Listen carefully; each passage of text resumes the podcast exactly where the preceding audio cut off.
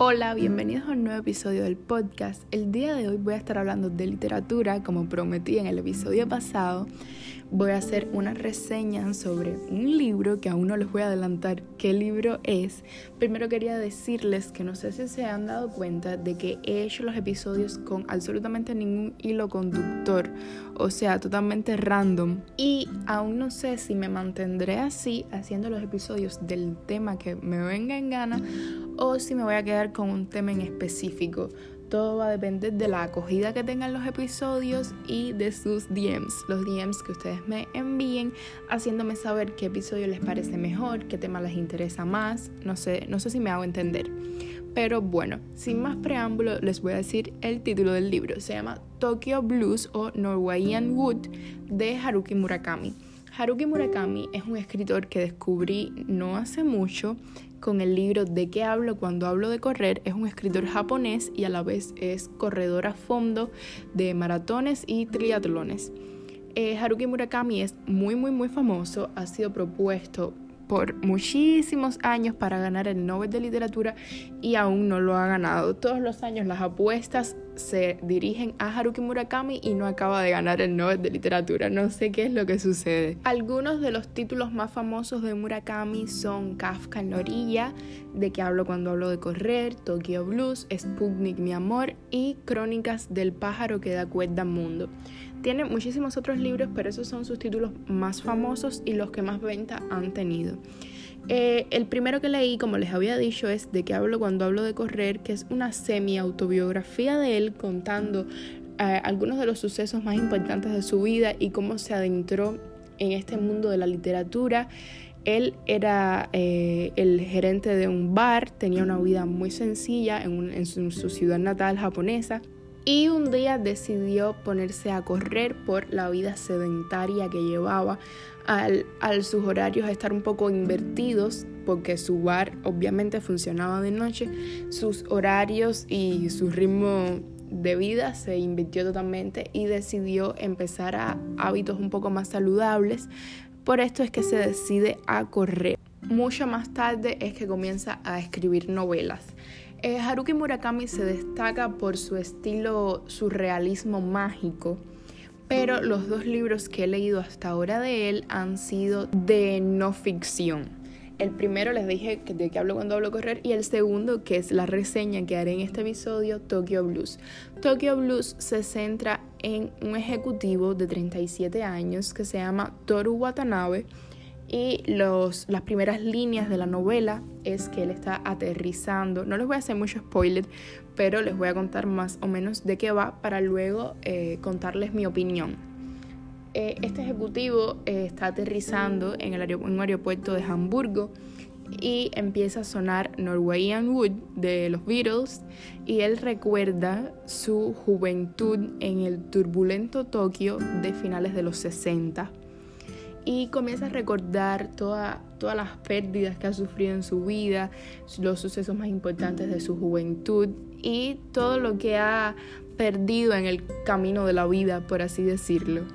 Sé que les sonará un poco dramático esto, pero más adelante se descubre por qué es que este hombre está tan nostálgico, por qué eh, sus recuerdos caen en la melancolía.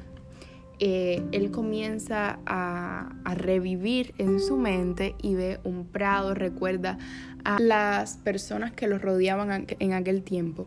Y entonces la narración comienza eh, con Toru Watanabe estando, digo, ya cuando empiezan los flashbacks, él estando en una residencia universitaria y bueno, así se desarrolla la novela en la que resaltan los tríos amorosos. Vamos a encontrar aquí dos triángulos amorosos. Y eh, la trama en sí no es lo, más llamativo de la novela, es una trama bastante trillada que la hemos visto en muchísimas novelas, en muchísimas películas, en muchísimas series. Lo que más te atrae es el estilo de narrativa de Haruki Murakami, en el que te hace sentir que tú eres el personaje principal porque él usa la narración en primera persona, con lo cual es muy difícil no identificarse, pero además usa un lenguaje muy muy simple que, te hace estar viviendo cada segundo de lo que está viviendo el personaje principal de la novela. Otra gran parte del libro está escrita a modo de cartas, cartas que se envían entre los personajes y toca temas como el suicidio, el amor en la juventud y las protestas y huelgas que se desarrollaban en todo el mundo a finales de los 60. Las protestas eh, universitarias es a lo que me refiero. Cuando los jóvenes a finales de los 60 decidieron protestar por absolutamente todo e ir en contra del sistema. Bueno, luego de este pequeño resumen que les hice de Tokyo Blues, les voy a, contar mis impresiones respecto a este libro y por qué a mí me ha encantado, porque me caló en lo más hondo y no todos los libros consiguen llegarte, llegar a, tocarte. No sé si elegí la palabra correcta, pero es, es, llegar a ese pedazo ahí de tu corazón cuando que siempre vas a recordar ese libro y te, te pasas semanas pensando, ay, si eso hubiese sido así, ay, si eso hubiese sido de aquella manera. Bueno, lo primero fue, la primera impresión chocante fue la manera de él ver Japón y ver la cultura japonesa de finales de los 60. Él lo describe con una vista totalmente innovadora, nada similar a, la concepción estereotipada que tenemos de Japón, lo, el estilo manga, no, no tiene absolutamente nada que ver en este en este libro él refleja Japón como y Tokio como una urbe muy muy movida, con bares en la noche, que los personajes principales, los protagonistas siempre están bebiendo, eh, hay muchas eh, partes que describen muy explícitamente sexo, por lo que me parece una manera muy disruptiva, muy innovadora y sorprendente de describir Japón, porque la concepción que tenemos la mayoría es que eh, la cultura japonesa, que no deja de ser verdad, son muy estrictos, que son personas muy centradas y no, eh, Haruki Murakami rompe con todos estos estereotipos. Y esa fue, como les digo, mi primera impresión. Lo segundo fue las referencias que hace a todo lo largo de la novela. Haruki Murakami en Japón no es muy querido porque eh, los japoneses dicen que él ve Japón como si fuese un extranjero y que además está muy eh, americanizado por decirlo de alguna manera. La mayoría de sus referencias son de novelas estadounidenses de la primera mitad del siglo pasado. Eh, hace referencia a Scott Fitzgerald, a Truman Capote, que voy a estar haciendo una referencia pronto de algún libro de Truman Capote, aún no sé si va a ser A Sangre Fría o Desayuno con Diamantes, aún no sé. Pero bueno, voy a continuar. Hace referencia a, a estos escritores famosos estadounidenses y a canciones estadounidenses también, a bandas como Beatles y a cantantes como Billy Joel. Por esta razón, en Japón se le dice que está embarrado de mantequilla, entre comillas. Es una frase japonesa que se usa para decir como que él es un traidor de su cultura, de su patria, de alguna manera. Y también por eso me encanta Haruki Murakami por las referencias que hace a esta cultura pop del siglo pasado, mayormente en Estados Unidos. La otra razón por la que me gustó muchísimo el libro es la manera en la que él mezcla el estilo de misiva con la narración. Misiva es las cartas, cómo va incluyendo las cartas sin que se llegue a ser pesado, porque hay veces que hay novelas como Papá Piernas Largas, que es un clásico infantil que la mayoría hemos leído, que se desarrolla completamente en forma de misivas y a mí me resulta un poco pesado que toda la novela sea en forma de cartas, cartas, cartas, cartas. Y aquí en Tokyo Blues, Haruki Murakami tiene una forma ingeniosa de incluir las cartas sin que se llegue a tornar un poco cansado. Además de que cada personaje es totalmente un mundo. Los, los personajes principales son Toru Watanabe, como les había dicho, Naoko, que es el personaje femenino principal, Midori, Nagasawa y eh, Tropa de Asalto, perdón. Tropa de Asalto es el compañero de de habitación de Watanabe y es un personaje graciosísimo. Es el que más aporta comedia a la narración. Nagasawa es el mejor amigo de este personaje principal y no tiene absolutamente nada que ver con él. Es un personaje bastante sarcástico, muy inteligente, pero que además es indiferente a la mayoría de, de cosas que suceden alrededor de él. Y con cada personaje nos llevamos una enseñanza diferente, cada personaje te transmite algo en especial. Y les decía que hay un triángulo amoroso que es primero entre Kizuki, que, es, eh, que fue el mejor amigo de la secundaria de Toru Watanabe, y se suicida. A partir de este suicidio es que comienza a, a, descarrilarse las vidas de estos personajes.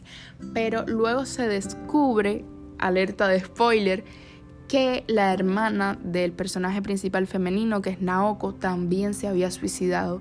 Y entonces la muerte es un tema que ronda todo el tiempo la novela y el personaje principal siempre está en su mente reproduciendo estos episodios de muerte, de tragedia, siempre está como al acecho, cree que en cualquier momento algo va a pasar y su, su mundo se va a derrumbar, por lo que siempre está centrado en sus estudios, no quiere involucrarse con, con personas, es un personaje solitario que tiende a, a, quedarse sentado bebiendo brandy, bebiendo whisky en la, en la azotea de su residencia, mirando las estrellas.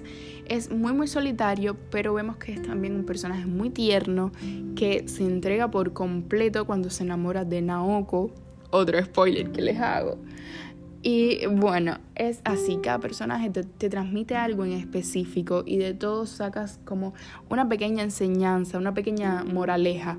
Y el último motivo por el que me encantó es el nivel de realismo con que todo es descrito. Yo me sentí, me sentí totalmente en Tokio. Yo sentía que era yo la que iba caminando, la que iba a las vías del tren, la que iba para allá, que iba para acá, que comía la comida tradicional japonesa. Yo me sentí en la novela en cada momento. Y como les decía, no todos los libros consiguen eso. Las personas dicen que a, las personas que no les gusta leer, la gente les dice, tú verás, si lees te vas a sentir como que, la peli como que es una película en tu cabeza y eso es mentira. No todos los libros consiguen que tú te sientas ahí en el momento exacto, rodeado por todos los detalles descritos en él. Y Murakami lo logra. Por todas estas razones me pareció un libro genial, además de que toca de una manera como muy ligera la, lo que sufrimos todos del paso de la adolescencia a la juventud y cómo es el cambio de, de vida, el contraste que, que existe entre esos dos mundos. Y bueno, espero que les haya gustado muchísimo este episodio, esta reseña que hice de Tokyo Blues Norwegian Wood. Espero que lean el libro y que me compartan sus impresiones. También quiero que me envíen un DM diciéndome qué les parece hasta ahora el podcast, qué les parecen los episodios y qué temas les gustaría que tocara. Yo hago esto por las personas que me escuchan. Que, abriendo un paréntesis, un pequeño story time, yo comencé el podcast hace como un par de semanas y lo empecé sin ninguna expectativa de que nadie me escuchara porque me daba muchísima vergüenza y no, no sabía, en realidad lo hacía más por mí que porque alguien me escuchara. Quería un lugar donde pudiese compartir mis impresiones acerca de muchísimos temas y tenerlo como registrado. Y dije, podcast me parece eh, una plataforma genial y Spotify también porque eh, me parece como muy personal, que las personas solo escuchen tu voz, me parece que es como una conversación y me parece aún más personal que un video, no sé por qué razón, pero así me lo parece. Y me llevé una sorpresa enorme cuando vi que las personas me estaban escuchando, que estaban escuchando eh, los episodios que había hecho. Me llevé una sorpresa enorme y cuando recibí DMs, ¡ah! mucha más sorpresa todavía. Me di un poco de vergüenza, pero bueno, decidí continuar y como les decía, espero que me escriban a mi Instagram, verybabe, y que me comenten qué les parece. Así me despido, espero que tengan un bonito día y nos vemos en el próximo episodio.